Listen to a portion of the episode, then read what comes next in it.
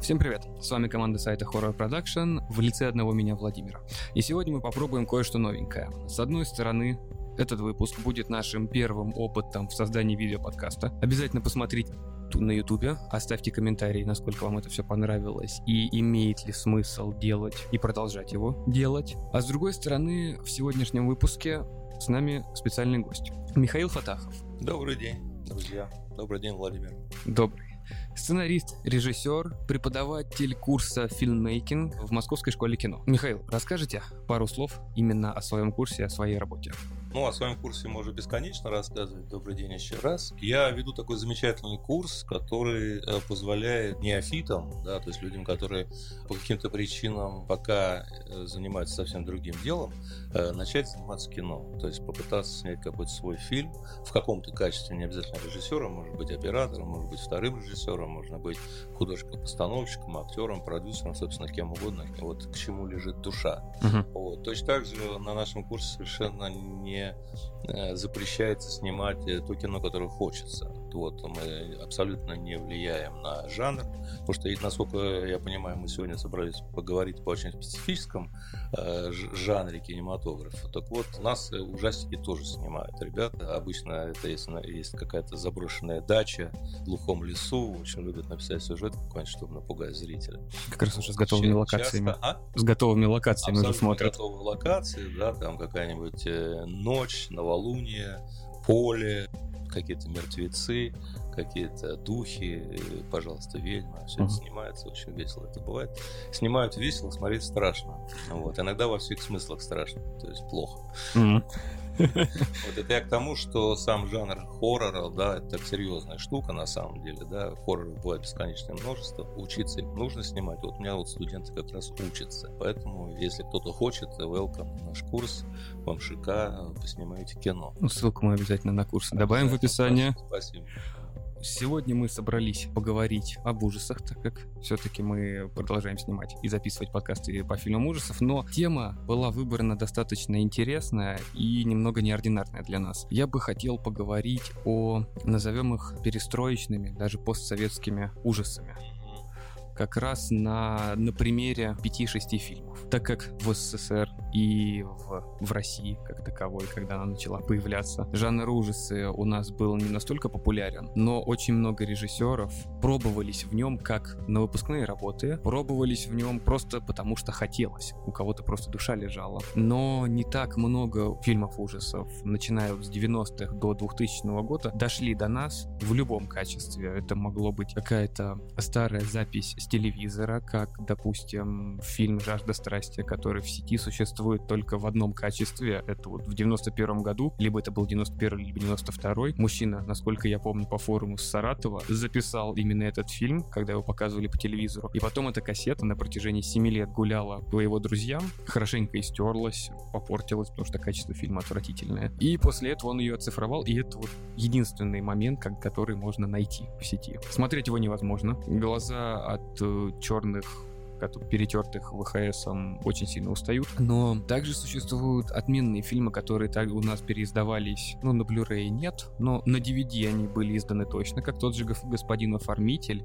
Но «Господин оформитель» все-таки фильм, который снимал Ленинград, то есть Ленфильм — это такая фирма, да, у них хорошая база и очень много возможностей оцифровать все, что угодно, по крайней мере, было в то время. Потому что это куча фильмов на телевидении, это вообще большая проблема. То есть, когда проекты снимались на телевидении, очень многие снимались в каким-то своеобразном телевизионном формате, который потом невозможно было перегнать. Я знаю такую проблему, например, Apex например, кассеты э, до сих пор существует, но нет средства, и просто магнитофонов нет, все давно списаны. Даже вот так. Для того, чтобы да, их перегнать на что-то более удобоваримое. К сожалению, это вообще общая проблема. Я тоже пытался смотреть этот фильм в том качестве, в котором вы сказали, да, это, конечно, ломаешь глаза, да, другого нету варианта. Ну, к сожалению, ну, такая, да, проблема существует. Я хотел, кстати, пару слов сказать, интересная тема, потому что вообще-то в Советском Союзе фильмов ужасов не существовало по определению. Ну, именно. да. И причина понятна. Да, да у нас это было запрещено. Да, но не совсем запрещено.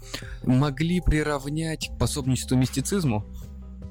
И это тоже, но дело в том, что наверняка 100% подавались э, всякие заявки, вообще была же в Советском Союзе, была такая интересная система подачи заявок в кинематограф, то есть существовало Госкино, uh-huh. каждая студия по плану должна была снять, снять определенное количество фильмов, ничего не запрещалось. Uh-huh. Но там было написано снять два фильма на тему Великой Отечественной войны, две мелодрамы, одну комедию, один детский фильм, один uh-huh. приключенческий фильм, один там фильм, если скажем, это Одесская киностудия и, или Рижская, там, на морскую тематику. Uh-huh. Все просто другие заявки не рассматривались, там, uh-huh. к сожалению да, то есть если человек хотел, вот тот же самый знаменитый Ви, да, который сценарий Птушко написал, у нас, э, кстати, хороший сказочник, если кто не помнит, Птушко снимал сказки. Соответственно, сняли два режиссера, Ершов, по-моему, и Кропачев, э, очень хорошо это сделали, да, но это не проходило как, как фильм ужасов, это была экранизация знаменитого Ви Николая Васильевича Гоголя, то есть Гоголь это была школьная программа, то есть, по крайней мере, «Вечера на хуторе близ Диканьки» точно входила в школьную программу, а это какое-то такое продолжение. Поэтому он не котировался как фильм ужасов, это была экранизация. При всем при том, что она, наверное, по какой-то причине прошла, поскольку там, ну, я не могу сказать, что это очернение церкви, но, по крайней мере, все исследователи творчества Гоголя сходятся во мнении, что Гоголь был верующим человеком, хотя он был мистиком, mm-hmm. да, но он очень сильно переживал, что православие в России в то время, не при советской власти, а в то время, когда Гоголь писал, оно находилось в упадке. То есть были люди очень сильно неверующие. Uh-huh. И он написал этот Ви именно по этой причине. То есть он хотел обратить внимание на то, что веру попирают, э, вот эти будущие попы, которые бурсаки, да, там кто-то ворует. А не зря он там назвал одного Тиберия, второго там Хамабрут, там uh-huh. еще, я уж просто не помню. Вот. И это неспроста. То есть вообще в русской литературе была такая традиция, там, ну, еще лет сто назад, имена давать очень много говорящие о персонаже. Не зря Чичиков, да, не зря Молчали, не зря Собакевич. Все это не зря. Даже не зря Ленский и Онегин, если кто-то знает происхождение имен, да, там Ленский это уменьшение от Оболенский, то есть это э, внебрачный сын, там, или как по-русски, да, постарт называют, uh-huh. рожден. То есть это имело очень большое значение в то время, и про продвинуть как-то вот фильм ужасов физически было невозможно. Даже если заявку кто-то напишет, шансов, что она пройдет, не было, поскольку был большой редакторский цех. При этом мы все строили коммунизм, как мы помним, да, и в эпоху соцреализма просто пугать людей считалось каким-то, ну, бессмысленным занятием. То есть мы должны э, людей подвигать на подвиг, подвигать на трудовые какие-то свершения для того, чтобы они там план выполняли, создавали хорошие семьи, воспитывались на героизме, там, чем-то и так далее. Ну, кинематограф должен был нести ценности. Абсолютно точно. Абсолютно точно. Как Ленин сказал, да, пока народ безграмотен, для нас важнейшими искусствами являются кино и цирк, угу. пока безграмотно. Ну, э, там половина этой фразы отрезали, да, просто важнейшее из искусств является кино. А кино является очень серьезным, скажем так, средством пропаганды. Да. Как на средство зарабатывания денег в Советском Союзе на это никогда не смотрели. Хотя парадоксально оно было прибыльно. То есть те доходы, которые вот от фильмов, которые были в то время, сейчас они российскими фильмами не снились. То есть у нас сегодня фильм смотрит 3 миллиона человек, мы радуемся. Раньше 30 миллионов считалось как не очень. Ну тогда вы не, не в таких количествах выходили ленты, и их ждали. Точно. Но, но я, я говорю к тому, говорю, что не, не воспринимался. Дело в том, что хоррор это, я бы, я бы назвал его коммерческим жанром. Да. То есть это не, скажем так, ну изначально, да, хоррор это, ну или триллер, да, трешка трил, трил это трястись, да. Хоррор весь основан на саспенсе, то есть на состоянии напряженного ожидания чего-то.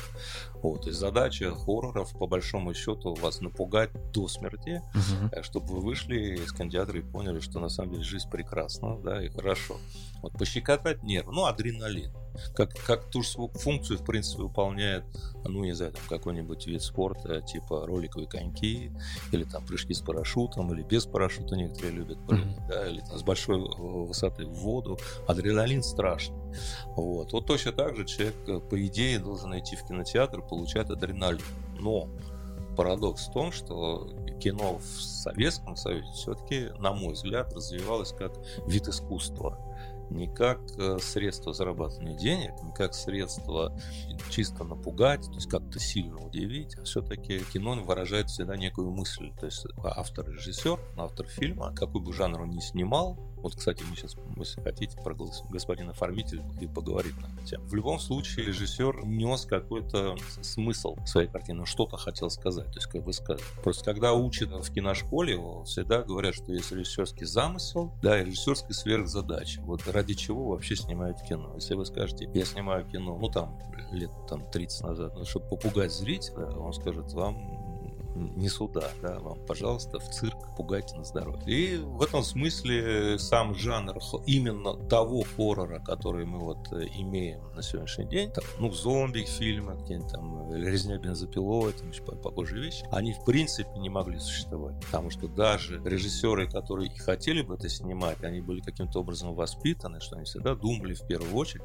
о чем фильм. Угу. Вот. И чисто э, вот развлекал его они не снимали. Ну, самая главная как раз проблема мне кажется, это все равно была цензура. Плюс у нас никогда не было это популярным, хотя наша литература, в ней очень много и рассказов, и повестей, и всего касательно именно ужасов и триллера как такового. Ну, не зря согласен, у нас, согласен. не зря у нас у, у Лермонтова тот же Тупырь, о котором мы сегодня поговорим, э, базируется на одном из его рассказов. В оформителе просто очень много отсылок. Ну нет, оформитель не совсем по рассказу, но он раз написан по рассказу Александра Гри. Да вот, серый автомобиль, да, в пику Алым Парусаром написал uh-huh. серый автомобиль. Вот, но там не совсем да, этот сюжет, но не суть. То есть вообще, как бы, Александр Грин был очень любимым автором в России, там, в Советском Союзе. Вот. Но я с вами абсолютно согласен, да, то есть в литературе этого хватало действительно.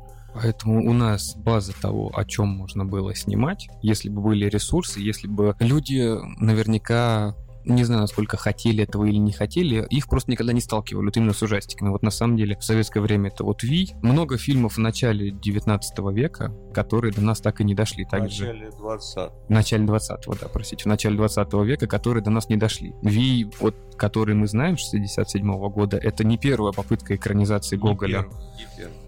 У нас даже есть по этому поводу выпуск подкаста, когда мы как раз обсуждали все эти все эти фильмы. Ну, я думаю, до того момента, пока не было общей национализации киностудий, да, вот mm-hmm. она там в 20-х годах произошла, а до этого, естественно, были попытки снимать и фильмы ужасов, но поскольку э, были и Фриц Ланг, и Мурнау, видели там Носферату, да, mm-hmm. и много хороших фильмов на эту тему, да, я, я, я уверен, что э, могли бы делать. Но просто в то время, когда э, киностудии еще не были национализированы, они, откровенно говоря, были чисто коммерческими. Uh-huh. То есть об искусстве как таковом, то есть кино, кино же вообще не было изначально искусством. Uh-huh. Это был эксперимент, да, это эксперимент, а, то есть это был такой физический опыт, потом эксперимент, а потом попытка снять что-то вообще связанное. И, как говорил даже Чарли Чаплин, э, то есть когда, ну, его в кавычках обвиняли в том, что он снял какой-то шедевр, хороший фильм, он всегда говорил, что я не снимаю изначально не думаю об искусстве. То есть я думаю о том, чтобы просто снять какой-то развлекательный фильм,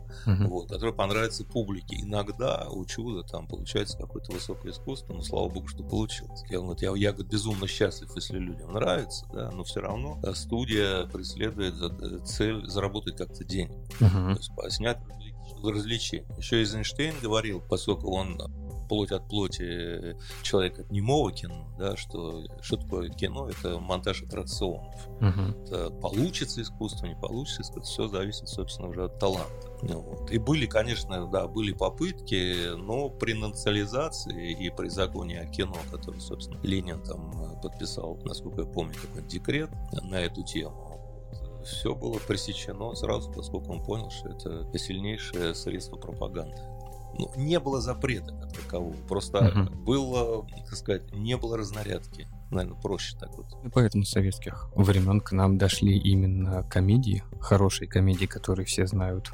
И, Хороший ну, драм, драмы, трагедия. да, как таковых ужасов там и не было. Как ни странно, кстати, кстати, немножко ужасы были, если мы занимались экранизациями, например, английских авторов. Если ставили романы Агаты Кристи э, в большом, кстати, количестве. Если, если ставили... Э, Конан Дойля. Конан Дойла Шерлок Холмс, там страшного хватает. Одна собака Баскервилля что стоит. То есть ее когда читаешь, страшно. Вот, когда ее сняли, тоже немножко волосы шевелились. Вот, то есть вот эти попытки, но, но это все были экранизации каких-то канонических произведений, то есть всегда можно было, как и на Гугле, сказать, это просто экранизация. Да. По разнарядке написано, сделать экранизацию какого-нибудь известного автора. Вот мы это делаем, слава богу. То, что в конце получился действительно фильм ужасов, никто уже об этом не думал. Ну, тут же и сейчас смотрится достаточно страшно. Да. А вы знаете историю вообще, что у Вии же вот у Гоголя было же на самом деле очень много редакций текста. Угу. То есть была первая, вторая, это, по-моему, четыре редакции или и даже, может быть, и больше редакций текста. То есть э, он изначально, когда написал и был опубликован, по-моему, даже не помню, частями он как-то публиковал. Вот. И его не, не то чтобы обвиняли, ему говорили о том, что он с точки зрения именно жанра, если он хочет напугать, он действует неправильно, он слишком подробно расписывает да. Да, а на, на самом деле надо людей интриговать очень сильно, а подробно ничего не расписывать. Да, у, у него это было. дочитает. А. И, и потом, да, человек с хорошей фантазией, он все додумается сам. Вот. И Гоголь послушал людей и сделал еще несколько редакций Ви, в конце концов. Вот то, что я в детстве читал, мне тоже было страшно, честно говоря. Но когда посмотрел фильм, мне страшно безумно было. И страшно до сих пор. Ну, ну, один из лучших фильмов. Гоголь у нас все равно входит в э, школьную литературу. Точно туда входит сборник рассказов «Вечера на хуторе близ Диканьки» да. и «Миргород». Я вот не помню, Ви относится к ним? Скорее всего, относится. Я, я не могу, это очень было давно. Да? Я вот тоже не помню. Да. Ну, я точно помню, что я читал в каком-то классе Ви. То есть я сначала прочитал Вия, мне очень понравилось. Но в том смысле, что действительно это стоило того. Ну, это что-то новое было. Да, ну в любом случае Ви не а, ужастик в том смысле, в котором а, ужастики делают, например, Запад. У Гугля была цель. Я только ну, уже в зрелом возрасте понял, почему на Ви надо было посмотреть, чтобы Хама Брутла увидели, он погиб. Да? Что на самом деле это такая аллегория, да, то есть это передача мысли в образы. То есть смысл-то был в том, что он писал про церковь. Церковь была в запустении, вот. Это же старая церковь, которая стояла на краю села, как мы помним. Uh-huh. Хотя она, по идее, должна стоять в центре села. И она была заброшенная, то есть она давно не ремонтировалась. Там все было прокурено, про, провоняло. И он, когда туда пришел, там летали вороны, там, то есть где-то не было крыши частично. То есть там никогда уже не велась служба, не было таинств никаких не проводилось. И смысл этого всего произведения в том был, что веры нету. И что э, на самом деле Гоголь, на мой взгляд, написал о том, что э, верить тяжело, верить тяжело, а грешить легко. И когда он э, посмотрел на Ви, смысл в том, что он говорит, посмотри на меня, да, он искушает. Поддался Хама Брут искушению, посмотрел на Ви и тут же и пропал. То есть смысл, если в переносном смысле, да, то есть искуситься очень легко. То есть, если запретный плод сладок, хочется посмотреть, хочется да. что-то сделать, хочется вот украсть чуть-чуть, хочется съесть послаще, хочется э, спать получше, хочется там выпивать почаще, там, курить покруче и так далее. Как только ты делаешь вот этот один шаг, ты пропал. Я думаю, что вот эту мысль нес все-таки Гоголь в своем произведении. То, что он выбрал форму, вот, которую мы на сегодняшний день называем ужастик, да, триллер, мне кажется, форма шла за содержание. Как по-другому показать, что человек погиб? Как по-другому показать, что душа пропала? Только вот так. И я думаю, что Гоголь сознательно хотел, чтобы прочитавшим людям было реально страшно, чтобы они не грешили, чтобы они не смотрели на Виева, чтобы они вообще не смотрели в ту сторону. Если туда смотришь, неминуемо приведет к гибели души. То, что я вижу на Западе, вот в западном кино очень часто, да, там те же э, зомби всякие, которые мне не очень, честно говоря, нравятся. Я вижу просто попытку попугать зрителя, не более того. То есть нет, нет какого-то подтекста, нет какой-то мысли. То есть это форма без содержания. Ну, это как раз получается те же слэшеры, те же... Да. как, как их они называются-то правильно? Трэшовый жанр ужасов, который смотрится только ради картинки, чтобы посмотреть, как разлетаются люди, чтобы посмотреть, сколько кровища будет на экран выплеснуто. Точно, точно, выплеснуто там. Это немного... Ну, это еще одна разновидность жанра ужаса. Но при этом любого режиссера э, во всем мире, в общем-то, учат любого режиссера, что и сценариста, да, что форма, она является производным от идеи вы хотите снять фильм какой-то, вы думаете, о чем этот фильм, потом вы начинаете думать, в каком виде это делать. По моим ощущениям, что человек, когда хочет снять ужастик, он говорит, о, я сниму ужастик, в этом я напугаю людей, и он пытается придумать уже под готовую форму, я хочу фильм про зомби снять, да? Вот, он пытается под эту готовую форму э, подогнать какой-то сюжет. И это часто получается плохо, вот если мы, вот хороший пример, поскольку написал все-таки Юрий Арабов, да, сценарий «Господин оформитель», uh-huh это такой в драматургии называется типичный антисюжет. То есть, когда э, все, что происходит, не очень понятно, происходит это в реальности или это все плод воображения художника. На мой взгляд, поскольку я смотрел этот фильм, ну, один раз, когда он вышел, это 80 88 год. 88 год. Один раз, когда он вышел, и второй раз я его смотрел вот буквально неделю назад, просто для того, чтобы освежить. И я по-разному на него посмотрел, потому что в 87 году я еще про режиссуру вообще не думал. Сегодня я, собственно, преподаю там режиссуру и драматургию. Это могу сказать вам, что это типичный антисюжет. То есть ничего этого не происходило. Все это плод воображения. То есть все события, которые с героем происходят, на самом деле они преломляются. Почему? Ну, потому что у героя есть глубокий внутренний конфликт, собственно, об этом говорит говорится. То есть он себя все время сравнивает с Господом Богом. Угу. Вот, и говорит, что в отличие от Господа Бога, я создаю вещи, которые можно пользоваться. А Господь Бог ничего не создал такого, чем можно пользоваться. И вот этот внутренний конфликт героя, он, собственно, породил у него вот это вот видение в виде ожившей куклы, который, собственно, его потом убивает, то ли это попытка Господа Бога показать ему, что он ничтожество, а на самом деле Господь Бог может, грубо говоря, Господь Бог может создать живое из неживого, а художник нет. Может быть как-то по-другому, что э, его лично художника довело вот до этого состояния, что он умер не из-за того, что куклы на него наехали на машине, а он э, умер от того, что он действительно а, сошел с ума от этой мысли, Бог, может ли он сравнить себя с Господом Богом. Скорее всего, поскольку он погибает, скорее всего, он приходит к пониманию, что нет что Господь Бог, конечно, всесилен, Он всемогущ. Он... Ну, я бы немного по-другому трактовал вот это все. Ну, потому я что... с точки зрения профессии, угу. да, да. А... Вам любой э, режиссер скажет, что это типичный антисюжет. Нет, он... Это все плод воображения. Как, как было видно, что Платон Андреевич Платон был, Андреевич. был достаточно известным, да. тому же антиквару предоставил куклу. куклу да. Очень красиво. Причем антиквар не понимал, зачем, почему это именно маленькая девочка, как кукла вот в виде ребенка. Но он сказал то, что поставите и не будет отбоя от клиентов. После этого 6 лет он пропадает. Как вот он вроде бы добился того, чего хотел, вот это вот максимум и тот лимит, вот, до которого вот он дошел, этой куклы, была просто идеальна. Он не может представить, что сделать еще лучше он может. А можно э, сразу, а вы заметили, что э, в самый нужный момент либо он сам, либо слуга колет ему морфий? Да. То, что ну, он сидел под наркотиками после этого, это было сразу же видно. Но также можно Марию. Каждый раз, когда вот он видит Марию, у него что-то в голове-то совсем перекликивает. Вполне возможно, что она и не выглядела как эта куколка который он делал. Но мне все-таки подсказывает, что это все его э, фантасмагория. То, что у него стоит кукла, она, Анна, Анна, которая Мария, да. на самом деле Мария, естественно, да. У него стоит кукла, это Анна, э, вот, но дело в том, что ее постоянно не показывают. Uh-huh. А, то есть он говорит, вот кукла, он все время пытается повернуть, а она не поворачивается. А когда она поворачивается, оказывается там мумия, то есть мумия девушки. И сразу возникает вопрос, настоящая это мумия или это плод его воображения. Мне кажется, что режиссер здесь, Олег Типцов, шикарный режиссер, мне очень понравился. Мне тогда понравился этот фильм, сейчас еще более сильно понравился. Мне кажется, это такая подсказка. Потому что мне сложно себе представить, поскольку девушка вообще-то умерла. Да. Она, она похоронена официально.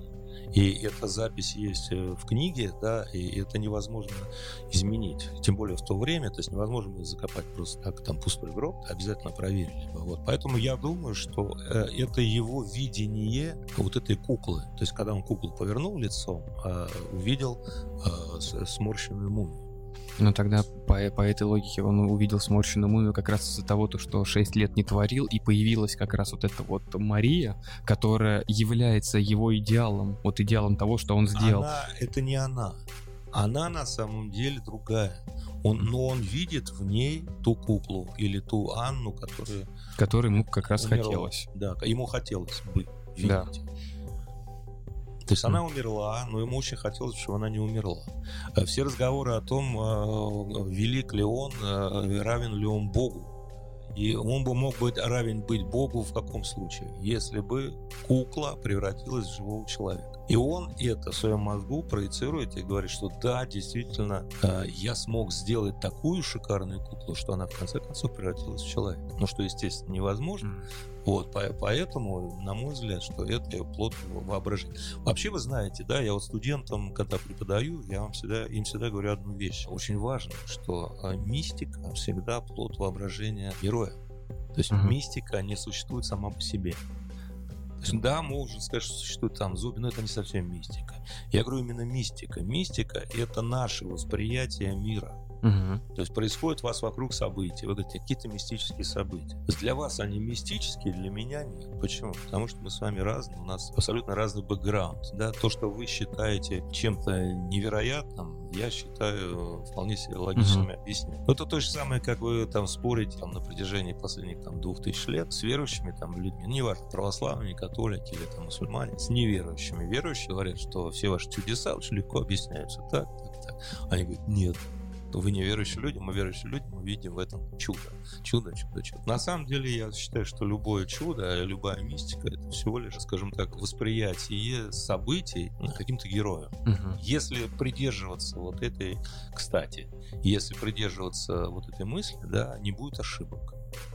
Потому что я смотрю достаточно много фильмов, и я когда вижу фильмы, которые вот форм, без содержания, я сразу понимаю, что автор фильма э, не совсем точен. То есть он э, не осознает, что мистика — это отражение подсознания главного героя. Ну, некоторые авторы пытаются ввести мистику как именно свою идею. Свой... То, то, что происходит с персонажем, Точно, да. это совершенно никак не связано с мистикой, которую показывает режиссер. Да. И пытаясь донести до зрителя именно то, как я хочу, чтобы это было Но видно. Вот мне кажется, это ошибка.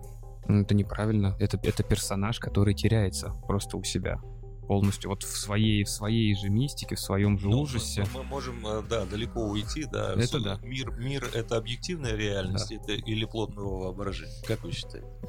Мы сейчас, с вами находимся, свой. мы сейчас с вами находимся в одной, в одной и той же комнате, да? Как вы думаете, мы с ними, с, с вами ее по-разному видим? Конечно. Абсолютно, по-разному. Конечно. Да, начиная с того, что мы разного роста, да, разной комплекции, ага. разного бэкграунда. Разное да, зрение. Разного зрения. Может быть, кто из нас дальтоник, да, мы абсолютно по-разному видим это. И мы начнем описывать. Да. да, более того, я себя всегда ловлю на мысли, что я когда общаюсь со своими друзьями, я им рассказываю какие-то истории, они говорят, все было не так, все было иначе. Почему? У меня другое восприятие. Угу. То есть я в голове преобразую события вот в некую последовательность, mm-hmm. которую вот выдаю и говорю, что было так, а было совершенно по-другому. Ну, это также любой фильм, это как раз такая же вот последовательность, которую мисти... и каждый пытается Просто сам по себе. это не, не, не объективность, она всегда, мне кажется, привязана к субъекту. И тогда, если вот с этой позиции на это смотреть, тогда сразу становится понятно, где ошибка в фильме. Причем нет, я охотно верю, да, что не то, что там существуют упыри, то если мы принимаем правила игры, а правила игры, например, мы находимся в сказке. Угу. Вот там мы с вами смотрели, да, замечательный фильм «Упырь». Мне реально угу. понравился, правда. Я его видел очень давно, но угу. как-то краем глаза, он мимо меня прошел. Я сейчас второй раз посмотрел. Вот, мне действительно понравилось. Есть упыри, да, но парадокс в том, что автор фильма имел-то в виду, это же аллегория, да? То есть власть захватили упыри, он говорит. И то есть он в таком вот художественном образе, он передает какую-то свою мысль. От этого фильм-то хорош. Ну, фильм еще был хорош как раз. Это 97-й год. Тем более. Это как раз все вот эти братки, все повылезали. Их как раз все видели, все знали, а тут еще с ними Ну, расправляются. проблема, знаете, как 97 года? Да, Вообще проблема кооперативного кинематографа. Мгм. Вот мы с вами не рассматриваем фильм «Люми», да, сегодня? не Сегодня нет. Да, но Это- просто в этом фильме снимался мой друг. Мгм. Вот. Главную роль охотника играл вот Андрей Щербович Вечер, это мой друг. Я с ним вместе учился на режиссерских курсах. Он снял как продюсер порядка 20 кооперативных фильмов Мгм. в свое время. Кооперативный фильм. Проблема была в чем? Значит, э, съемки таких фильмов. Вообще, почему он пошел учиться после этого? Хотя он профессиональный актер, он закончил э, Ярославское театральное училище. Он мне сказал, что из-за того, что раньше э, кино снималось в системе студий, Мосфильм, фильм, Одесса, там, Мгм. даже там студия Доженко, пожалуйста, там существовал некий такой штат редакторов, без который рассматривали фильмы не на предмет, скажем, соответствия идеологии, А все-таки скорее на предмет, ну и на это тоже, да. Ну, кстати, очень много фильмов пропускалось идеологически вредных, но почему-то их снимали. Потому что все-таки редактора, они как-то родили за искусство. И они отбирали заявки, отбирали сценарии, которые реально несли какую-то мысль, какой-то смысловой заряд. Мгм. То, что они там были в виде какого-то жанра, хоррор, например, да, это уже было вторично. Потому что форма, она все- всегда идет за историей. И он говорит, что когда вот эти вот упали занавес, когда рухнул железный занавес, когда все хлынуло, очень оказалось, что практически у каждого каскадера, осветителя, художника-постановщика там есть какой-то сценарий. Мгм. Поэтому снялось, э, кроме хорроров, большое количество всяких боевиков а-ля Брюс Ли, которые смотреть совершенно невозможно, поскольку мысли там нет никакой. Причем сложно себе представить, что они вообще бы могли бы быть сняты, когда был Советский Мгм. Союз. То есть такой мусор. Казалось, что снимать кино, вообще снимать кино под давлением, то есть под каким-то, снимать кино тяжело, но а, вот этот пресс, он заставляет вас думать. Он ограничивает полет фантазии. Не совсем так. Э, Как, как, как, как говорят эти проектировщики пресс-форм, форма рождается под давлением. Если на вас давит, вы вынуждены скрывать мысли. Возникает подтекст. Вот Александр Сергеевич Пушкин писал с огромным подтекстом. Почему? Он понимал, что цензура не пропустит, надо глубоко прятать. А Чехов Антон Павлович писал с подтекстом. Гоголь наш любимый, который написал Вич, писал с очень глубоким подтекстом, потому что в лоб говорить это просто, да, э, это очевидно, но это неинтересно. Мгм. Потому что когда мы с вами разговариваем, не важно, о чем мы говорим, важно что. О чем мы думаем, да, что мы с вами скрываем. Вот здесь вот возникает это слово драматургия. То есть, когда два человека раз- разговаривают, они могут абсолютно нейтрально о чем-то говорить. Но вы будете говорить, он его очень любит или она его дико ненавидит. А при этом они обсуждают там, э, сколько кусочков сахара там класть в стакан. И вот с хоррором произошла приблизительно та же вещь. То есть, несмотря на наличие попытки когда-то снимать разные фильмы, ну, я не могу сказать ужасов, да, но просто страшные фильмы, там какие-то наши сказки достаточно страшные были, тот же вид достаточно страшный, тот же там господин оформитель достаточно, они все были сняты в рамках студий, но когда возникла вот эта свобода, вот этот хлынул поток, и снимался, что он парадоксально, я посмотрел э, титры, практически нет фильмов, снятых на студиях.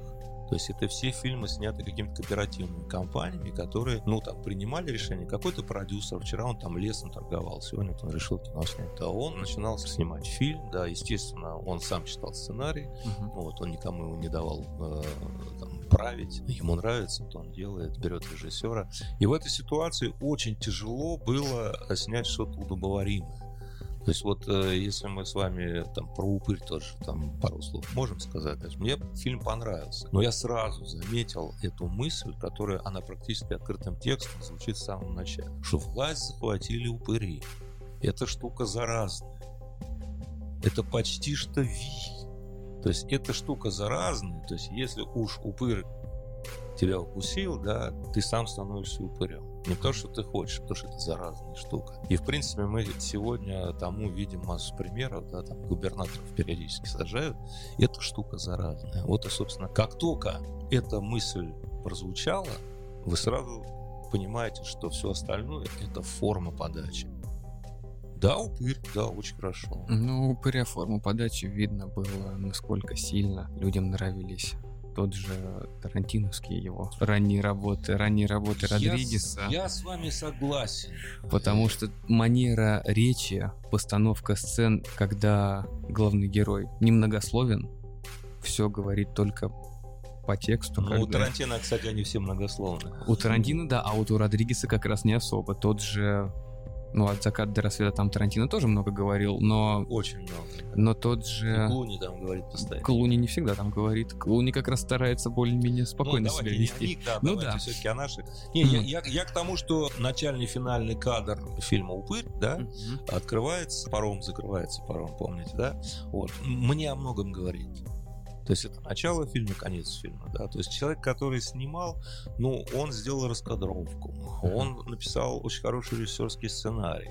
А, диалоги главного героя с этой девушкой, которая в него влюбилась, это очень странные кадры, когда они по разные стороны э, железные фигни там идут, вы помните, да? Помню. Потрясающе снято, да. Я, я вижу очень э, серьезную проработку проекта. Мгм. То есть, когда я смотрел этот фильм, я понимал, что люди, которые его делали, они, ну, по крайней мере, в режиссерском отношении образованные люди. То есть вот, ну, ему как-то, наверное, тот, я не помню фамилию режиссера, к сожалению. Сергей Винокуров, режиссер. Сер- Сергей Винокуров. Скорее всего, он э, в этом смысле образованный человек. Он насмотренный, безусловно. Да, он, естественно, видел эти американские фильмы, про которые вы говорите. Но он образованный в плане постановки. То есть он продумал все. Он продумал все до мелочей, весь монтаж, все раскадровки, все планы, крупности, движения, камеры, то есть съемки вот Ну, эти интересные. Картина, диалоги. картина была цельная, честно Да, скажу. она была цельная. И я понял, что он над этой формой работал не зря. Мысль, главная, прозвучала, в общем, с самого начала. Да, потом он эту мысль постоянно подтверждал. Э, Ну, можно там думать над логикой. Там мне не очень было логично, что он убил эту девушку тоже. И у меня с- самая, кстати, логическая проблема возникла, что он-то приехал как помощник. А А- внезапно оказался а внезапно главным. оказался главным, да, с этим приборчиком. И я, я сидел, думал, может быть, он с самого начала был главным, поскольку вел он себя с самого начала не как помощник. Мгм. То есть он, наверное, был главнее с самого начала. Ну, мое ощущение. Я, я бы вот здесь, наверное, сделал бы на этом акцент, что, ну, вот, может, где-то в начале, что тебя ко мне пристегнули, да, ну, не корчи себя там начальник. Ну, как-то так. То есть э, э, сделал бы конфликт между вот этими двумя, двумя следователями, да, как назвать. А есть ли смысл, если учесть, что второго, который является главным, выводят в первые 10 минут? Я задаю себе вопрос. Мгм. У меня заканчивается фильм, я задаю себе вопрос. Ты приехал помощником, а уехал, как ты им стал в какой-то момент? Если, если бы он приехал с единственной целью закрошить всех упырей и просто зачистить площадку и уехал, я бы понял. Он ее зачистил до такой степени, что он даже из- исключил возможность Мгм. зарождения. Он даже девушку убил. Он не знает толком. Ну, кстати, что она. кстати, финал там все равно открытый, так как не показано, кто, кто из них убил. Ведь э, упырь принимает форму как раз главного героя. Да. Нет, там показано. Там показано, что это он. Кто он? И Э, именно помощник, именно который помощник, приехал. да. То есть упырь, там есть отсылка к этому. Я не помню точно, но я, я этот фильм ну, как бы смотрел уже ну, не вчера. Но там есть какое-то упоминание о том, что он- он действительно это он. Не, потому что я вот этого не увидел. Там момент, когда они находятся в этом заброшенном Мне здании, надо разговаривают. Я сейчас боюсь ошибиться, мне просто нужно вспомнить. Было бы, конечно, посмотреть. Ну, это, это не страшно, но в любом случае мне вот показался финал открытым, потому что я не увидел вот прямого слова того, кто именно из них, потому что упырь выглядит точно так же, как он. Упыря очень сильно обижает то, что он убил девушку, так как упырь любил ее. Я могу прям поспорить, что уезжает не упырь. Ну, возможно. Я, я не к тому, чтобы доказывать. Можно представить, что это был упырь, который уехал. Насколько я помню, там есть кадр, когда он садится на корабль, Да. он оборачивается, и там стопроцентный повтор Стоп, начало как начала. раз. да. Как раз. А обернуться так мог только тот, кто знал. обернуться. Может быть, но вы рассматриваете фильмы с режиссерской и операторской точки зрения, я рассматриваю со стороны картинки. Ну, Насколько хорошо. она вот меня... Хорошо. Я- захватило. Я, я не буду спорить. Я, я просто к тому вам ну, попытаюсь, э, что здесь форма, форма, Мгм. да, она все равно диктуется содержанием. Мгм. Вот, содержание вот такое, да. Дальше в аллегорической форме рассказанная история, то есть посредством вот этих художественных образов заявленная мысль, что вся власть это упыри, вся современная власть. А что, собственно, и было в то время, если вы помните. И в такой аллегорической форме, что где-то существуют какие-то упыри, которые кусают, пьют кровь, заражаются, становятся упырями и так далее. И так далее. Я в эту историю верю. И здесь дело даже не в мистике, я понимаю, что упыри здесь в переносном смысле. Но здесь упыри вообще очень интересно были показаны, так как если смотреть по всем книжкам, ну и по каким-либо канонам, да. то упырь, как и вампир, как и все это, это не, не дневное существо.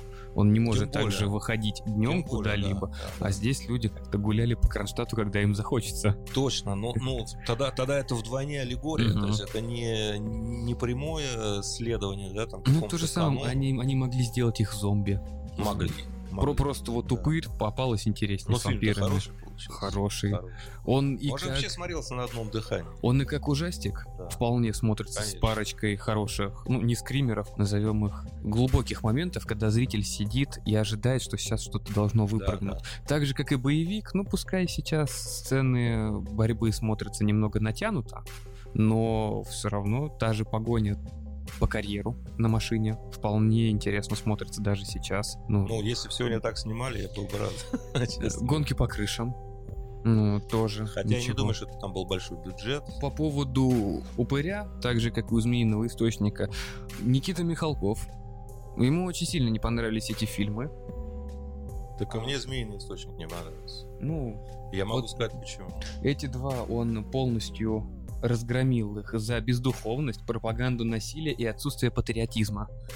Вы знаете, я вот э, я соглашусь с Никитой Сергеевичем, что здесь нет этого, о чем он говорит. Да, я не соглашусь с тем, что из-за этого считать фильм плохим uh-huh. я бы не стал. Я, я считаю, Упырь я считаю хорошим фильмом, uh-huh. да, поскольку я усматриваю аллегорию.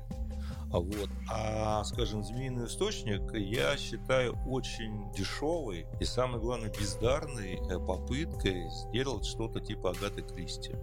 Мистический детектив, который... Я бы не назвал его мистическим. Но они пытались донести они Пытались, они пытались, то есть, ну, в любом случае, это детективная история, да, да. то есть, когда а, разгадка, она все-таки не мистическая. И мне очень странно было бы, а, то есть, я, мы начали с того, что, да, что мистика — это всегда отражение подсознательного, uh-huh, бессознательного uh-huh. какого-то главного героя. Что героине Кати Гусевой, э, какое такое подсознание подталкивало на эту мистику, я не увидел. Вот, здесь нету мистики, то есть была попытка, ну, там, чья-то со стороны сказать, там, того же следствия, что вот мистическим образом, там, э, зашитый рот, да, вот это. На самом деле, э, если вы знаете, как людей хоронят, да, то это большая глупость, поскольку там э, склеивают, угу. там специальный состав вставляется. Да, это скобами уже давно не делают. Да, вот так вот, ну, тем более не будут зашивать рот, угу. это глупость страшнейшая. Снаружи снаружи зашивать, чтобы это было видно. Чтобы это было видно, да, это уже глупость. Да, то, что там вся эта история, попытка мистики сказать, что чем ближе э, убийца к, к трупу, да, угу. он должен обязательно подать знак, вот он познал знак, она улыбнулась, да, вот типа вот эта мистика. На самом деле здесь никакой мистики нету. Второй момент меня что дико смути, смутило в этой всей истории. Ну, финал вообще ужасен, да, то есть когда начали объяснять, что этот спился, этот куда-то, это еще там. Угу. Что с ними стало? Да, я, я совершенно не не понял нескольких вещей. Первое, э, я не понял, почему все так зависит от директора школы. Ну, это, да, то, что она некая такая голова государства. Глава государства, да. То есть я понял бы, если бы это был действительно э, местный голова. Угу. Но директор школы мне совершенно непонятно. Второе, мне совершенно непонятная вещь. Никакого намека на там некую гомосексуальность э, истории uh-huh. не было. То, что у него оказалось там куча платьев и что...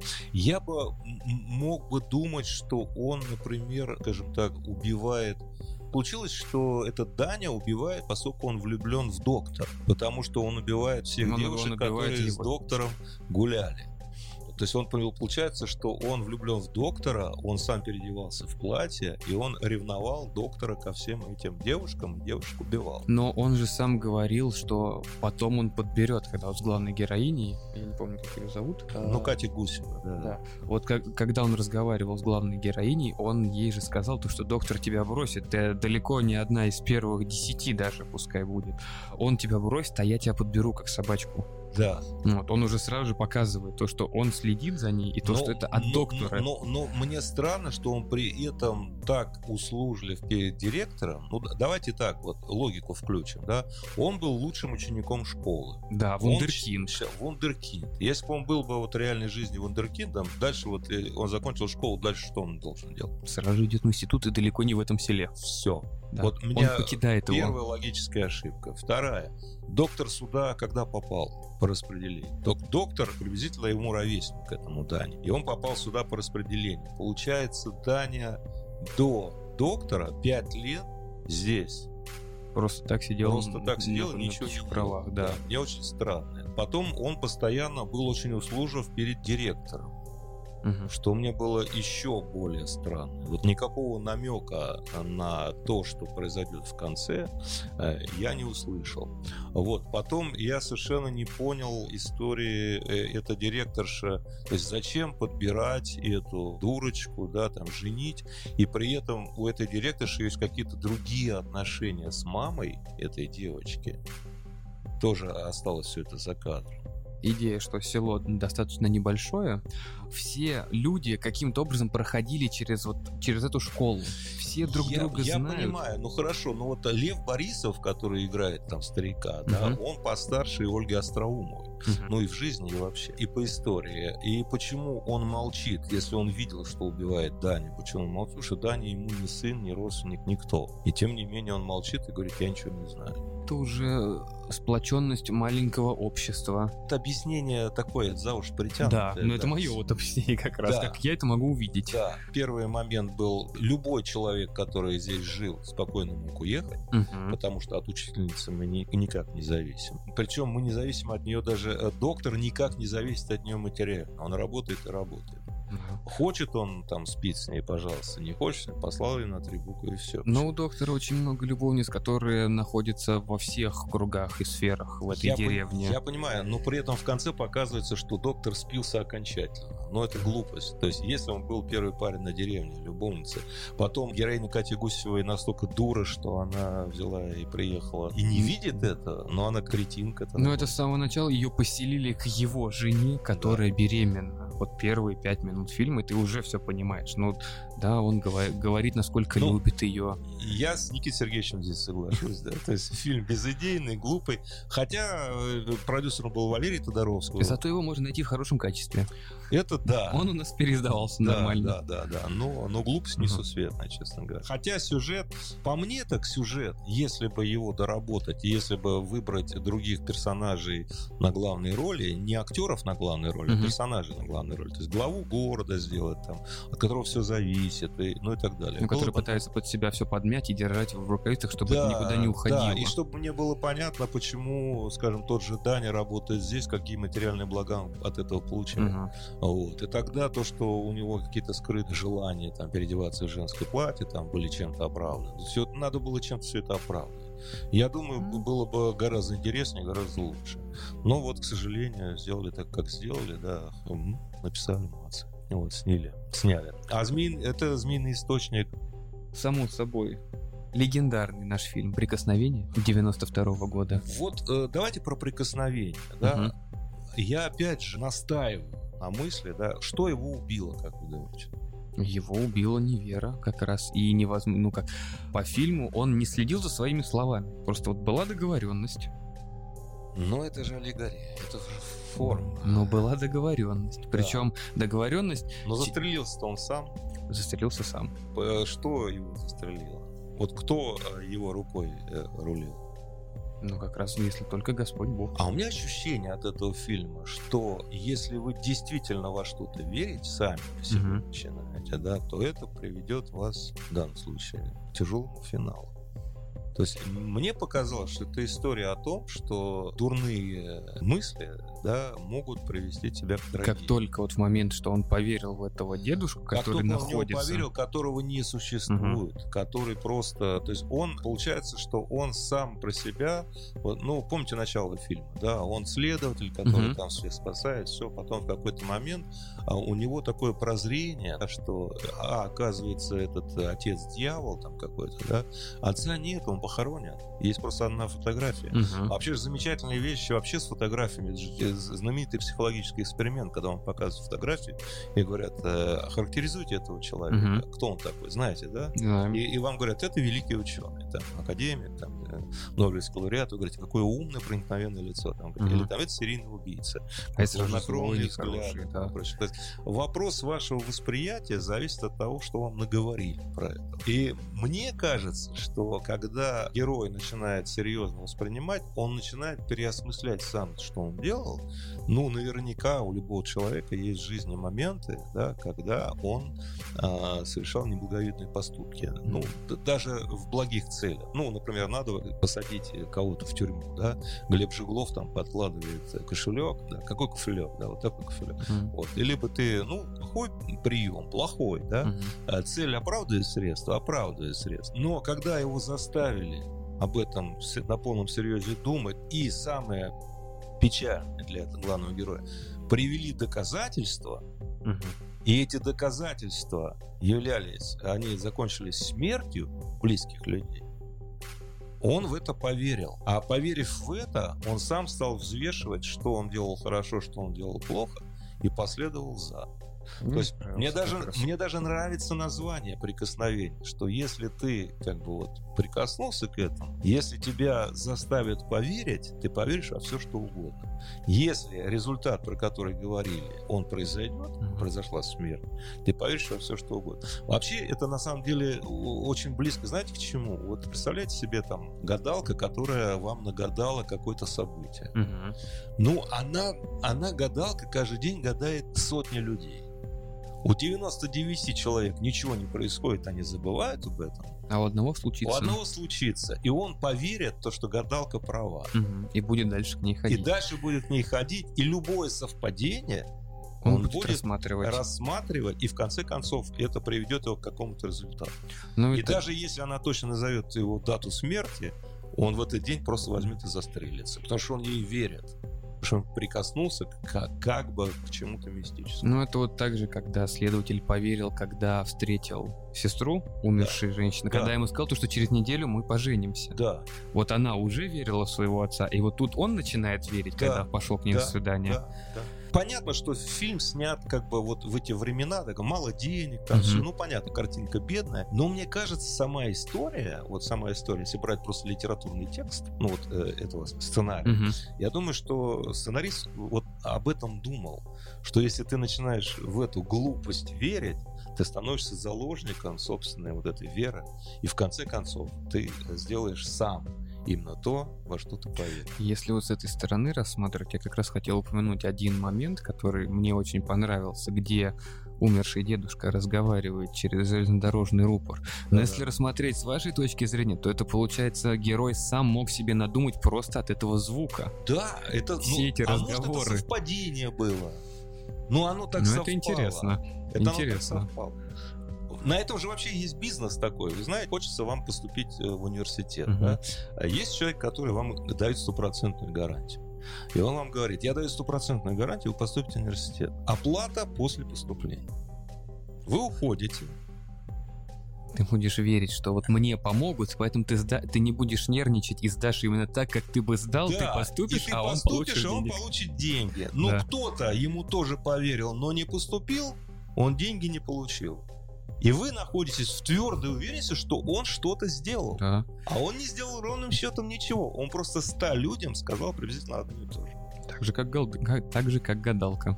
Вот, вот та же самая история срабатывает здесь. Но история очень красивая. Красиво, мне понравилось. То есть я, я говорю, я делаю скидку на то, что это снято все было как вот 90 92 год. 92 да, год. как раз там, Да, это кооперативное кино угу. все. Но хороший сценарий Очень. Хороший, сильный сценарий, хороший сценарист, осталось просто это воплотить.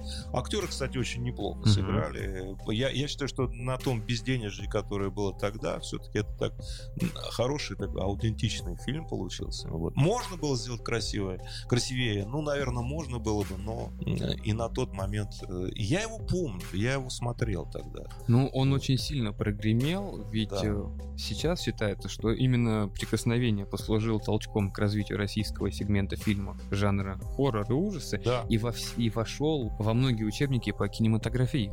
По кинематографии, По пик кинематографии. да. да. Ну, кстати, он все-таки подтверждает мою мысль, что мистика — это отражение подсознания.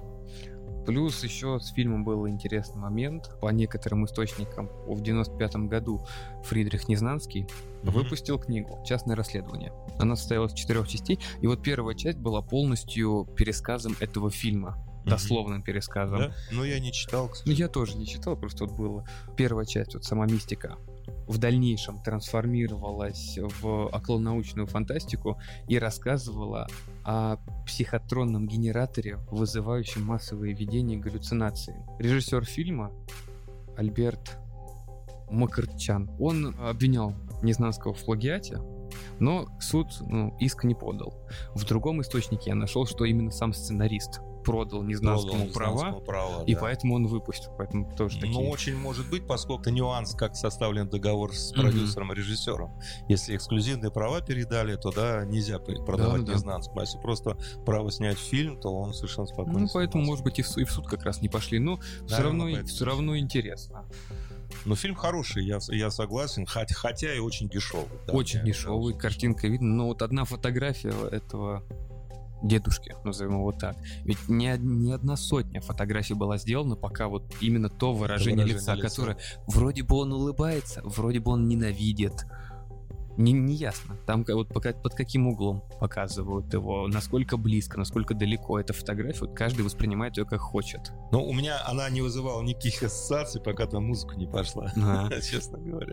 Не, ну у нас это буквально, наверное, лет пять назад эта фотография на многие мемы как раз по интернету Мы с вами про музыку да. не говорили, а, например, вот господин оформитель музыка Курехина, поп-механика Сергея, это просто шедевр, я считаю. То есть это песня там совершенно потрясающая в конце. То есть там э, сама музыка, ну, наверное, процентов э, 80 дает, э, особенно в финальной части, э, Да. вот этого настроения, ужаса полнейшего, да, такой Аида, такой Аид. Ну, не Аида, а Аид, то есть ад. В опере саундтрек и все композиции писала группа Tequila Jazz, А, Текила Джаз. да. известная как Да, раз в те времена, группа. да. Сначала вот финальная У меня, сцена, было, у меня было, кстати, вообще ощущение, что Текила Джаз изначально писала музыку, как Нил Янг э, к мертвецу. То есть а, поставили картинку, и а они потом они уже под- под подгоняли к нее, играли, да. Возможно, но у меня сначала последняя сцена, предпоследняя сцена, когда герой Серебрякова приходит вот в их логово, когда Мгм. он всех убивает. Вот весь фильм шла, шли просто композиции фоновые, а здесь начала играть песня со словами. Причем Мгм, переигровка, вот пуля просвистела, Мгм. вот пуля пролетела. Сначала она выглядит, ну, слушается как-то немного Как вставной зуб. да, совершенно вот зачем вы это сделали, а под конец, когда тут, ну, он уже расправляется со всеми на бильярдном столе, понимаешь, что а вот это очень грамотный Вот ход был грамотно. сделан, мне он понравился. И финальная, финальная песня как раз, по-моему, тоже идет со словами в этом фильме.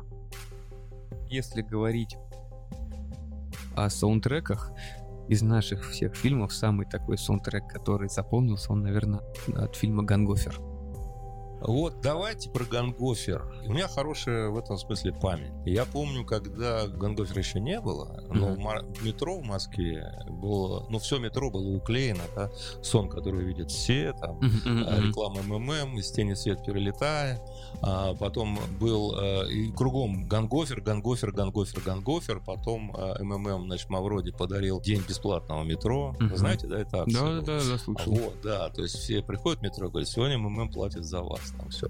И у меня а, было очень странное ощущение. То есть я посмотрел фильм тогда, посмотрел его в кинотеатре. Угу. Вот. Я не помню, при каких обстоятельствах, может быть, какой-то просмотр был, ну, я честно не помню. Где-то я вот... Но я помню, что это был большой экран. Но его не так... Он вышел буквально на неделю. Его, да, его почти да. не крутили. Вот, вот, вот в этом как бы и проблема, э, что я как-то его посмотрел, и у меня а, возникло ощущение э, чудовищного обмана. Мгм. Вот. И, и я задним числом потом подумал, что вот сон, который увидят все, Гангофер, да, а, вот эти вот ожидания совершенно Чего-то чего-то большого, да. невероятного, они рассыпались от того, что, от то, что я видел. И я задним числом подумал, что то ли Бахит Келебаев, который снял фильм, вот он как потом рекламировал же МММ, а, то есть он заранее такое ощущение предчувствовал, что это пирамида, и, соответственно, которая тоже обманет ваши ожидания. То есть это такой был скрытый акционер МММ, Мгм. чтобы не вкладывали деньги. Но самое смешное, что он потом снимал всю эту рекламу. Да, вся реклама. И делал это, бе- безусловно, талантливо, вот, поскольку, ну, с точки зрения маркетинга, да, вот все маркетологи, это реклама МММ, она, по-моему, входит в учебники по рекламе. Мгм. как надо на самом деле делать рекламу, завлекать у зрителей, чтобы они приносили свои деньги. Но меня, с одной стороны, расстроил фильм. Ожидания были очень высокие. Мгм. Я ничего не увидел, особенно мне расстроил финал.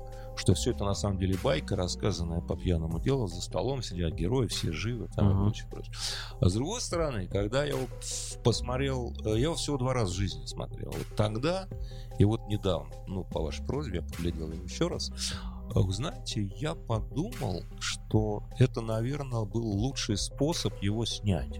Вот если написали сценарий Луцик с Самарядовым, Мгм. а Луцик, Петр Луцик и Самарядов, они очень известные сценаристы, знаменитые. Мгм. У них практически нет плохих сценариев. Последний сценарий его снимал мой хороший знакомый Михаил Колтазишвили, царство небесное. Вот Он умер, он уже достаточно несколько лет прошло. Вот он снимал «Дикое поле». То есть это последний сценарий. Луцик Самарядов уже умерли. Мгм. Один погиб, второй умер, да? Давно. Был сценарий «Дикое поле», вот он снял. Это от- от- отличнейший фильм. Я вам советую просто лично поглядеть, да. Но а когда я смотрел «Гангофер», я думал, а как его еще снимать? Если его снимать натуралистично, это же не фильм ужасов. Нет, его нельзя натуралистично снимать, потому что с самого начала, когда и- идет рассказ о двух казаках, Да, которые приехали в страшный город Да. Москва Да. для за кабаном, да. это уже Это фантасмагория. Полно. И вот да, и, и я, я вдруг понял, что это просто фантасмагория. То есть это не фильм ужасов, ну, в нашем понимании, Мгм. да. Это не сюжет, это просто некая фантасмагория, да, то есть как гру- грубо это сказка, рассказанная на ночь. Именно, вот это именно сказка получается. Да, да, да, да, да. То есть и там на самом деле тут Гангофер, и то есть я ожидал это все-таки про этого кабана история, а на самом деле история про двух казаков, а, у которого там глаза украли, да, Мгм. мы помним, он пытался эту ведьму найти, там нашел, не нашел, там другой разговор, тебя люблю, то есть это абсолютно бессмысленная вещь, она задним числом, я вспоминаю, что это сон, который увидят все. Мгм. И я понимаю, что это сон казака. Это сон. И какие-то казаки приехали в Москву покупать какого-то хряка, купили его они, да. Потом они нажрались, они И спят, все. и им коллективно снится общий сон. Вот этот сон, который увидят все. А сон — это бессмыслица. Это нагромождение фактов и событий, которые, в общем-то, не, ну, они связаны, ну, только местом, э, вот когда все это происходит, как во сне, да, то есть из одного события мы переходим в другое, совершенно не связано, просто связывается визуально все это дело. И я понял, что Бахыт, наверное, поступил самым правильным образом. Он сделал такой большущий клип группы «Ноль» э, Мгм. Федь Чистякова. Я, кстати, с ним как бы был знаком, вот пока он не, не отчалил э, за границу. Он приходил ко мне в офис, там мой дизайнер делал для него ди- диски. Тогда он мне произвел впечатление сумасшедшего человека, да, ну просто больного. И весь фильм мне производит впечатление э, пьяного бреда. Ну, благо музыка содействует. Да. И когда я второй раз его смотрел, он мне понравился больше, потому что я вот с таким посылом... То есть я, я вспомнил, о чем я думал Мгм. тогда. Это иногда бывает, знаете, вот смотрите фильм, о, невозможно смотреть, да? А потом говорите, нет, относись к этому по-другому. Надо Относись как к сказке, просто, да. относись как к комиксу, относись как к ужастику, тебя, тебя просто хотят попугать. Мгм. Относись к этому так. Не ищи того, чего там нету. Я посмотрел, и мне понравилось. Вот я вам клянусь, вот, э, Гангофер второй раз мне понравился больше, чем первый. Потому что я, откровенно говоря, стал наслаждаться картинкой.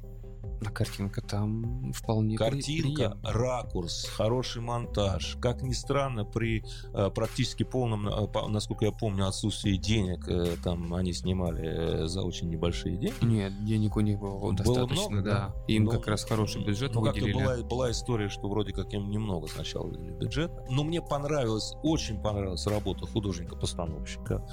Безумно понравилась ра- работа оператора. Мгм. Хороший, очень точный, очень хороший монтаж. Вот прям вот, прям вот э, комар носа не поточен. Очень хорошая работа над деталями.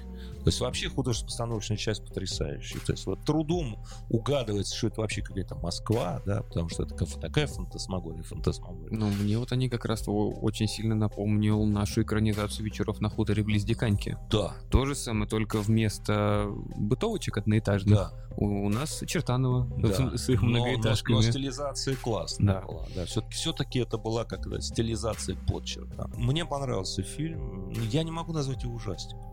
Я все-таки бы назвал его фантасмагорией. Но здесь все фильмы, Это о даже не которых мы говорим, а их ужастиками сложно назвать. Вот у каждого своя... Не знаю, я прикосновение все-таки, я, я сам, я смотрел, я понимал, что я смотрю фильм, да, мне, Прикосновение- мне всегда сложно смотреть, я, я знаю, что я смотрю фильм, что сзади стоит э, за этим, за камерой съемочной группы 150 человек, то есть мне когда э, жена смотрит фильмы, она закрывает глаза, я говорю, да там 150 человек вокруг стоит, то есть не переживай, все нормально, не отрезали ему голову, все хорошо.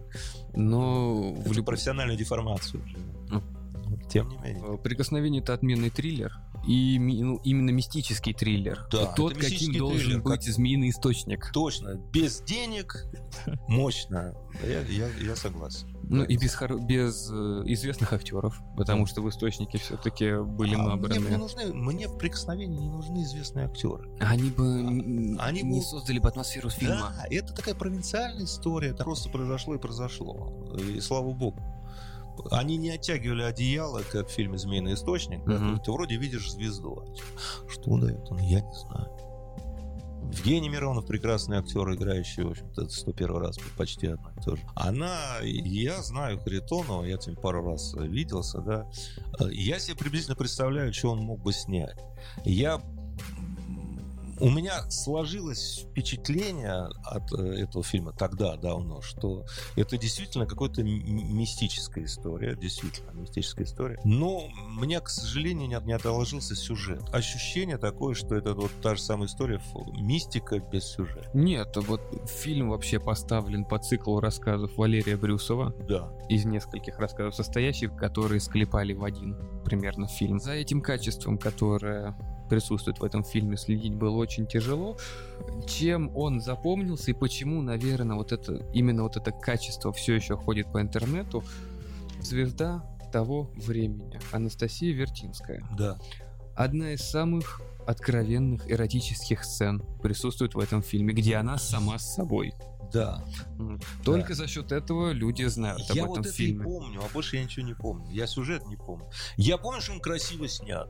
Я помню, что там хорошо поставлен свет. был. Вот это я, я для себя отметил. То есть там серьезно операторские работы, снят, снят на пленку, снят там с применением там, эффектов. Там. Ну, сюжет, сюжет фильма был достаточно простой. Сейчас это стандартная нынче история. Это детектив-скептик расследует убийство. По мере появления новых улик и доктора, который следил как раз за состоянием души вот главной героини, он начинает пугаться, так как даже собственное отражение пытается его убить. Он начинает верить в эту мистику, что на самом деле эта женщина в другом мире. Она оттуда пытается всех убить. Он видит мистическую подоплеку во, во всем этом расследовании. Возможно, вот сама идея мистики добавления в этот фильм была бы интересной, но финал фильма, когда доктор берет с шеи мали- вот этот свой крест и проводит вот этим маленьким крестиком экзорцизм, когда вот эта злая сущность просто исчезает. И все. И все. Он мог Вот бы это сделать в любой момент. Полтора часа мы смотрели на, Точно, на да. то, что Вот там происходило. Вот. А тут именно маленьким крестиком, никакого, никакой подготовки. Они в каком-то подвале находятся, вот э, детектив и доктор. Причем доктор доносил детективу, что я ее любил, но ты не понимаешь наших отношений. И вот это Ну, нагромождение всего, что там было, и внезапно финал за три секунды. Ну вот, наверное, это связано с плохим сценарием. То есть не с тем, как срежиссировано, не с тем, как снято, а с тем, что, что конкретно вот э, ну, нужно было снимать. Вот, с Ну этим, наверное, возникла большая Как раз и проблема. я вот увидел то же самое Агату Кристи в этом во всем те же те же не, негритят, только финал там не человек, а именно какой-то дух, которого нужно изгнать. Ну и очень просто, да, вопрос, а, а, а зачем так? А бюджетом? Ну, Бюджет кончился как-то. А, Ку- наверное. Колья, упырей туда звать не сказал, захотелось. да. заканчивать, мы Да, закончим. и они закончили. И по, по поводу вампиров, еще буквально в начале этого года по интернету ходило множество историй вокруг фильма «Час оборотня» 90-го года. Вот это, наверное, самый э, дурацкий фильм. Могу я, да, пару слов сказать, наверное? Конечно. Во-первых, совершенно э, отвратительный кастинг. Там очень много новых актеров. э, Дело не в новизне актеров. То есть я, я бы, конечно, здесь переозвучил гл- голос главного героя, но это совершенно отвратительный кастинг. То есть э, там еще Балуев как бы на своем месте, да, Мгм. но, но, но история-то не про него. Мгм. Вот, потому что он реально появляется только, ну вот, э, устойчиво во второй половине фильма, а потом на нем заканчивается, он кого-то Мгм. там ловит, ну, в частности, э, до смерти забил э, своего собственного тестя, да, по-моему, или отец. Нет, это, это сын его. Это отец. Да, отец. Отца ему Но забил. самое главное, что Балуев даже не понял, что он забил именно отца. Мгм. То есть нам этого не показали. Показали, что он пришел в себя, ну не пришел в себя, а превратился в себя, но Балуев этого не знает. Мгм. То есть это- здесь очень большая проблема э, на, на ровном месте везде. То есть, ну, первое, здесь отвратительный кастинг. И в чем проблема этого кастинга? А, в том, что герой имеет очень противный голос, Мгм. раз. Во-вторых, актер, который играет, он играет соцреализм. Если сравнивать с фильмом «Упырь», Мгм. там персонажи приблизительно, ну, почти из той же эпохи. Мгм. «Упырь» — это какой? 90 97-й, а это 90 Ну, приблизительно. Ну, Это- 7 лет. Да, 7 лет это не так важно. Но ощущение художественности, вот этой скупости диалогов, Мгм. точности фраз, то есть все, все не шутят просто так, не говорят. То есть у нас возникает ощущение художественности, ощущение, что мы смотрим художественное произведение. Мгм. То есть автор свел диалоги к минимуму, говорят по делу, по сути и так далее. То есть рассказывают как бы книжным хорошим языком, хорошим книжным языком. То здесь они все говорят бытовым языком. Они разговаривают так, как мы бы с вами разговаривали, там сидели, обсуждали, ой, а передовица, ой, а, а почем денежки, а вот, а, а- а во сколько вот а будет стоить, а, говорит, а скажите, пожалуйста, а пройдите сюда, пожалуйста. Мгм. Вот мне кажется, что здесь автор э, ошибся просто, когда он снимал фильм, он ошибся. Может быть, сценарий был интересен. Он ошибся э, в режиссуре, ошибся в том, что он стал снимать, скорее всего, даже по привычке какой-то социалистический реализм. Я посмотрел, кто автор, да, и он действительно, он теле Режиссер, он не кинорежиссер даже по профессии, он телережиссер по образованию, и такое ощущение, что он все время снимал до этого публицистические фильмы, то есть вот такие полудокументальные, там, на злобу дня, но по ощущениям. Шевченко, по-моему, так Да, вот со сценарием как раз была вот там большая проблема, то, что Шевченко был режиссером, сценарий написал Сергей Четвертков. Да. то он э, его написал, он у него пылился какое-то время. Когда этот сценарий уже попал к Шевченко, он согласился его снимать при условии, что сценарий будет немного переписан. На это на Но всё это часто согласились, режиссер да. наставил. А продюсеры также обещали привести под этот фильм, так как это должен был быть именно ужастик, обещали привезти из Таиланда пластический латексный грим для э, Вервольфа. Меня это не сильно смутило, это отвратительно смотрится, но это ладно. Я говорю чисто смыслово. Нет, есть а вот со сценарием-то как раз. Сценарист грезил о тонком артхаусе для Кан, Мгм. все-таки, как он и считал, социально-бытовая драма, совмещенная с ужасами. Но социально вот это Да. Продюсеры требовали коммерческий фильм ужасов для широкого зрителя. Но по факту, Давайте что я- сценарий Давайте я вам одну вещь скажу, дополнение ко всем вот тем, что я говорил про драматургию, да. А, Я всегда студентам, поскольку я преподаю это все, говорю одну и ту же вещь. Э, Значит, когда вы пишете историю, всегда думайте, почему с человеком произошла именно эта история. Мгм. Вот драматургия, это, э, ну там много э, о чем можно говорить, да, но в частности, почему с этим человеком произошла именно, что ему это дало. Например, если герой человек... Давайте вспомним фильм «Волк» э, с Джеком Николсоном. И он стал волком зачем? Нести добро. нести добро, да, чтобы он увидел, что его предают. Мгм. Его предают друг, его предают начальник, его предают жена, там э, очень многие люди, да. То есть увидеть это предательство, что до этого он его не мог почувствовать. И тогда он вступил в схватку с другим оборотнем, да, то есть которого там ку- Мгм. укусил и победил в этой, спасая там кого-то.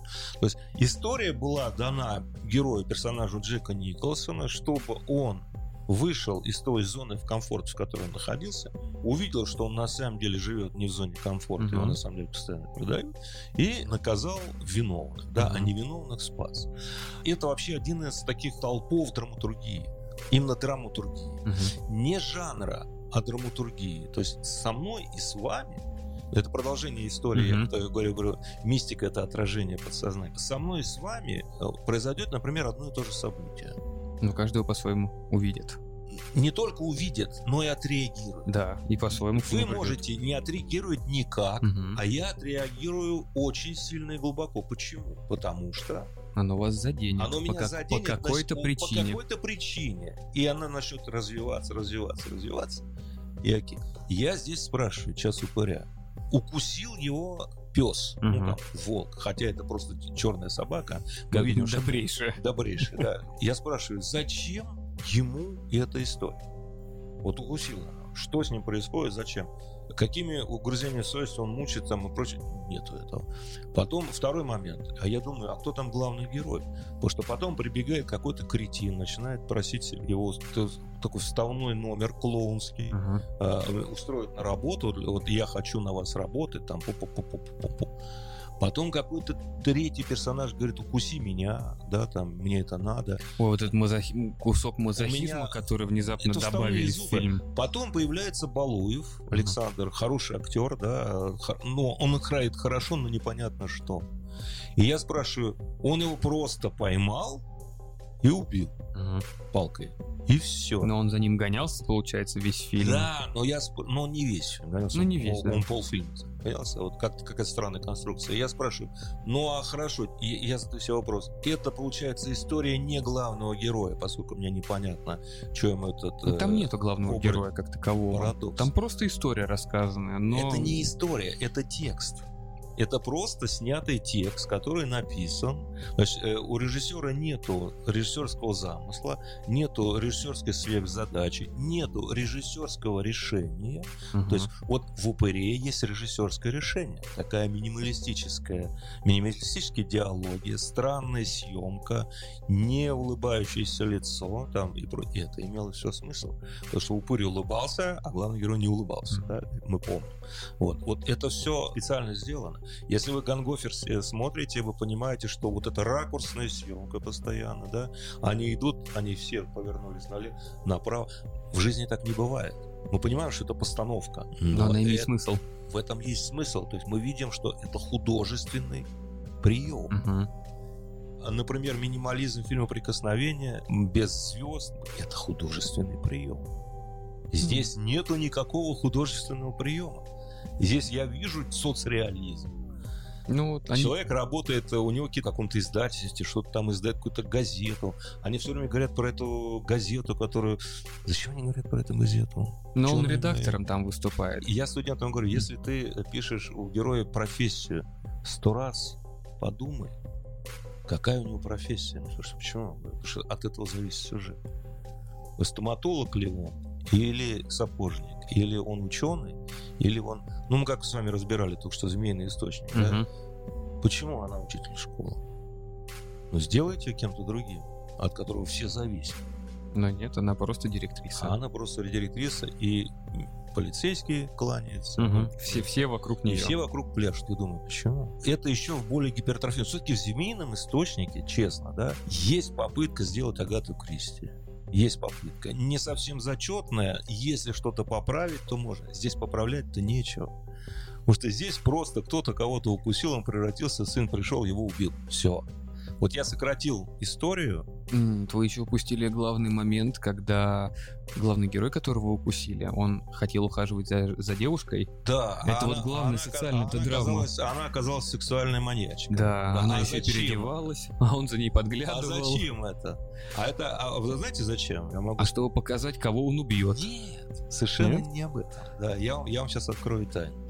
Когда стали снимать кооперативное кино, в каждом фильме стали показывать голую женщину. Почему? Раньше было нельзя, А сейчас а можно. сейчас можно. Это привлекает. Это привлекает. И был целый пласт актрис, которые, вот я спрашиваю, то есть она заходила, кастинг как проходил, ходила, говорит, э, разденешься до гола, да, извини, сиськи покажешь, я говорю, да, с радостью, все, ты наша актриса. Мгм. То есть актриса неплохая на самом деле, вот эта, которая играла. Она неплохая. Я не могу сказать, что она плохая актриса, но я просто не понимаю, что она играла. Она играла женщину с грудями, Мгм. вот, в данном случае. Которую убили. Которую потом убили, да.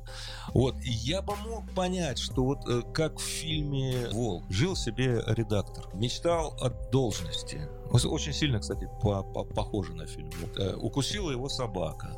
И влюблен он был в женщину, там еще что-то. И вдруг он начал узнавать, что кто-то его подсиживает. Женщину любит, она на самом деле, она сексуальная маньячка, там, извращенка.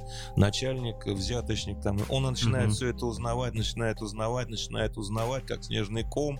Он мучается этим, мучается, он мучается реально, должен мучиться всем этим. И сын при этом его ловит. Ну, Там еще он же еще с дочкой живет. Да, он с дочкой живет, боится ее загрызть, там еще что-то. И это можно было бы сделать. Любой сценарий знает, любой сюжет можно улучшить, переписать, да. И сын начинает ловить. И вот когда его сын начинает ловить, мы тогда соображаем, да, что он мог бы разрешить какие-то проблемы, но ему там времени не хватило, да, а сын его убил. М. Ну тогда как ты этот сюжет бы сыграл?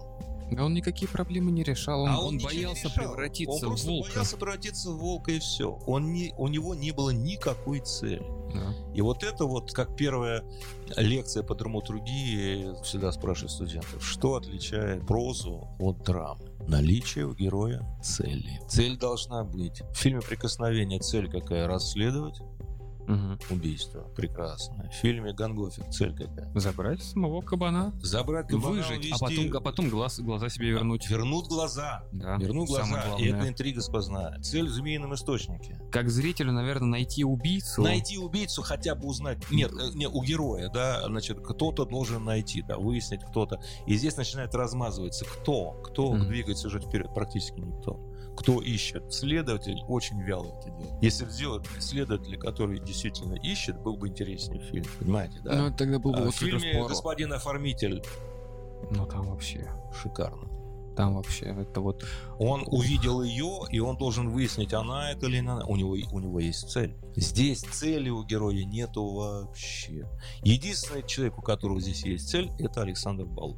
Он хочет найти этого волка. Да, но И он его тупо... Это все равно, что у меня была цель переставить этот стул отсюда вот сюда. Мгм. Я переставил. И всё. И все. Какая драматургия? Никакой. И вот эта проблема этого фильма, я считаю, ну, у него очень много проблем. Основная, да, э, конечно, это никакой не соцреализм, да, а снято именно как соцреализм, ну, черт с ним. Но проблема просто в сюжете э, очень серьезная. От полное отсутствие у какого-либо из героев цели, яркой, которая бы в результате дала бы некоторое в конце переосмысление. А Балуев даже не узнал, что он убил собственного отца.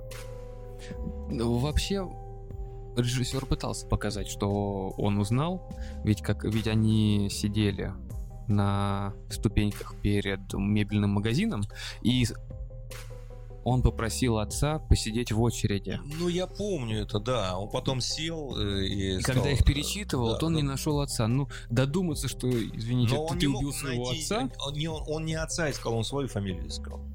Не, но он когда дошел до нее, он ждал, что когда он ее выкрикнет, там будет стоять отец, который ждет он не его. мог, э, он должен был сам отмечаться. Вот здесь опять же ошибка. Отец пошел вместо него отмечаться, а он же сам должен был отмечаться. Он свою фамилию выкрикнул. Ну да, так у, у него и у отца одна и та же фамилия. Да, но отмечался до этого этот милиционер каждый день. Да, а отец как раз не отметился. Он тогда Да. там показывали, что он пропустил, вот он заснул. Как раз во сне он Я- видел, как я- он еще кого-то ест. помню, да, но Балуев, назвав свою фамилию, должен был сказать, я здесь, Мгм. а он этого не сказал. И получается еще, еще более глупый стал сюжет. Еще и мебель потерял. Да.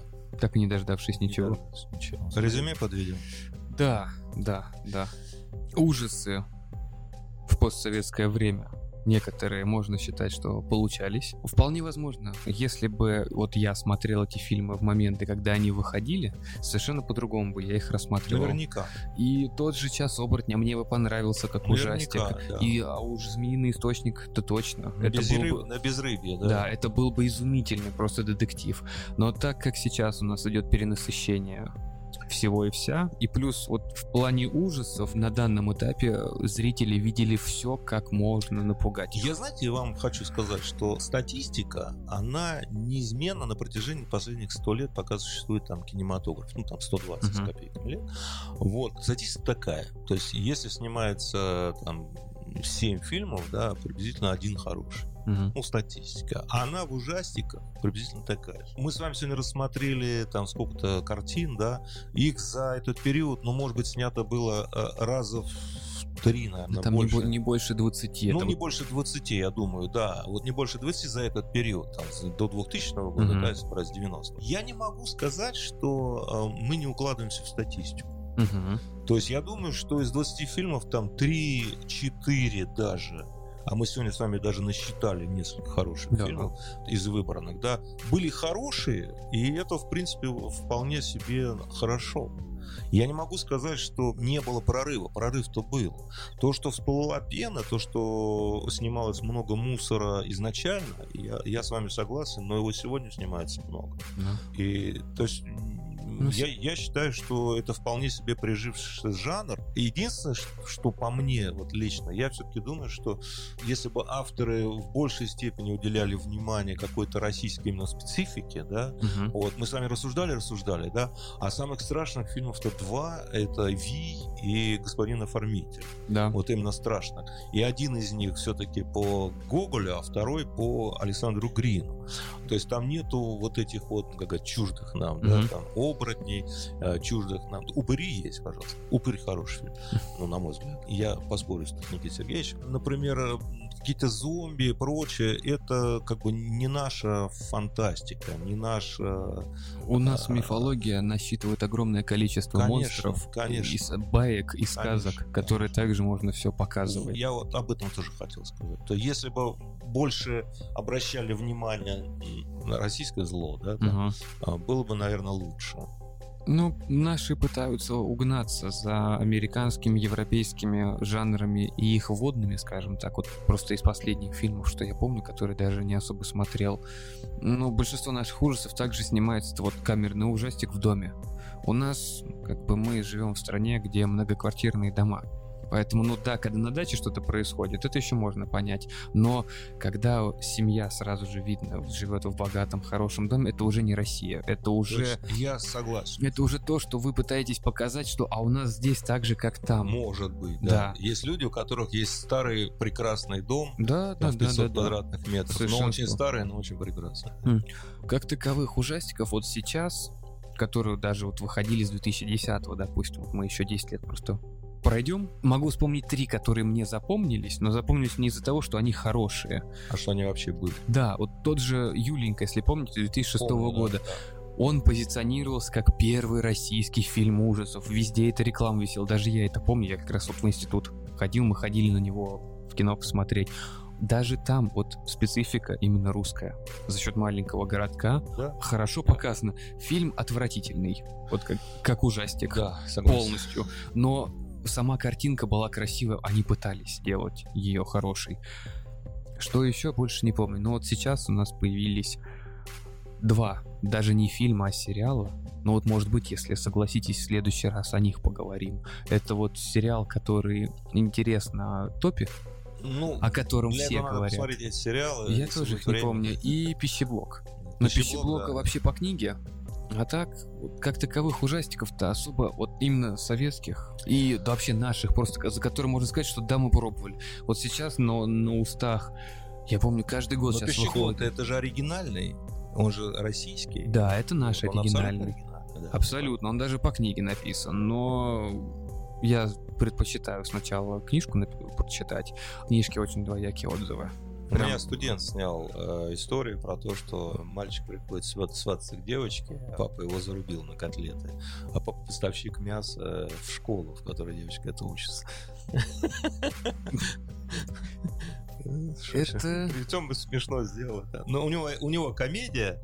А вот, это очень похоже на рассказ Руалда Даля, который называется «Свинья», как раз, где мальчик тоже попадает туда. Ну, ну может, может быть. Ну, это просто Даль, это его вообще детский писатель, которого все знают за счет. Я, я на самом деле вот э, про фильмы ужасов, ну, либо все-таки обращаться к какому-то русскому эпосу, да, там, угу. к, к русской чертовщине, либо, ну, мне, например, очень нравится там э, «Техасская резня бензопилой», да, такой классический э, ужастик, да. Отменный просто, слэшер. Да, ну просто чувак с бензопилой. То есть такая, по идее, по идее, история могла бы произойти в любой стране, в любом мире. Без да. разницы. Она, она не привязана к национальности никак. Вот. Я думаю, что если вот в этом направлении как бы начинать думать, что есть некие психи, там, пожалуйста, да. А причем э, это можно же придумать, что не обязательно просто какой-то псих, да. Это э, ну, профессор словесности в университете, который оказывается, да, там, приглашает, а потом медленно, ну, как профессор Соколов, да, взял, просто тупо расчленил, да, если из этого сделать героя, снять целый сериал про... А может, он не одну ее расчленил, а может, там уже много, э, и так далее. Пожалуйста, у тебя, у вас получится прекрасный ужастик российский, вот, причем основанный на э, реальных событиях. Это по-любому. Такого можно, а? по любой такой тематике можно написать основанный на реальных ну, событиях. Ну, Чикатило вот сейчас сняли, да, сериал. Вот, значит, реально, реальные события. Люди, которые следователи, у них волосы дыбом вставали. Вот. Ну, правильно, у нас не было. Ну, они, маньяки были даже у нас, но в советское время все это под грифом секретно проходило. Да. Это вот как раз в постсоветского уже было. Я бы снимал про маньяков. Вот я, про маньяков я, всегда я... интересно. Конечно. Интересно посмотреть, как он будет делать, что он будет делать, Но как главное, он себя что ведет. у маньяка есть программа, у него есть цель. Да. Да, там ну и плюс э, практически всегда есть драматургия то, как он сам с собой после этого живет, после того, что он сделал. Ведь если это не просто, ну, безумный маньяк, а если это именно человек, для себя он должен это как-то объяснить, что ну, я их убиваю. Да. А уже в нашей тематике это сделать это. Те же спальные районы, многоквартирные дома, маленькие деревни. Вот тоже маленькая деревня, в которой мужик всех вырезал. Из этого тоже можно сделать историю, о которой можно. никто не узнает. И от него она еще и лучше. История, которую никто не узнает. Да? Ну, что стоит одинокий дом в деревне, деревня заброшена. Вот, а там живет один мужик, который окажется, что он вырезал всю деревню и жрал это мясо также все это время.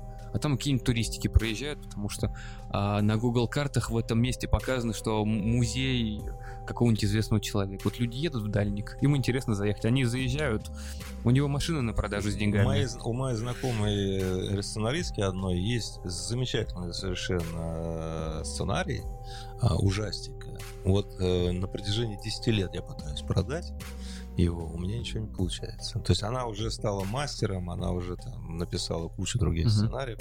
Самый ее первый сценарий был ужастик, очень толковый, очень хороший, невозможно продвинуть. Не знаю по какой причине.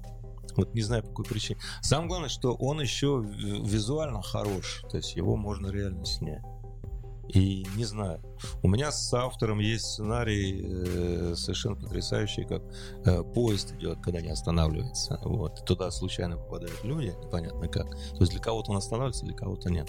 Потом они все начинают по очереди погибать, и один из них пытается найти машиниста, идет к началу, а на самом деле приходит к концу, поезд закольцован. Вот, он несется, несется, скорость 200 км в час, все разваливается. Ну, это уже прям и, и сквозь снег, и убийство в Восточном экспрессе. Все прям вместе, все, да, все вместе, да, да, да так да, хорошо. Да, да, да. И мы даже в том году пытались, э, и даже уже практически его продали, вот, и все равно ничего не получилось.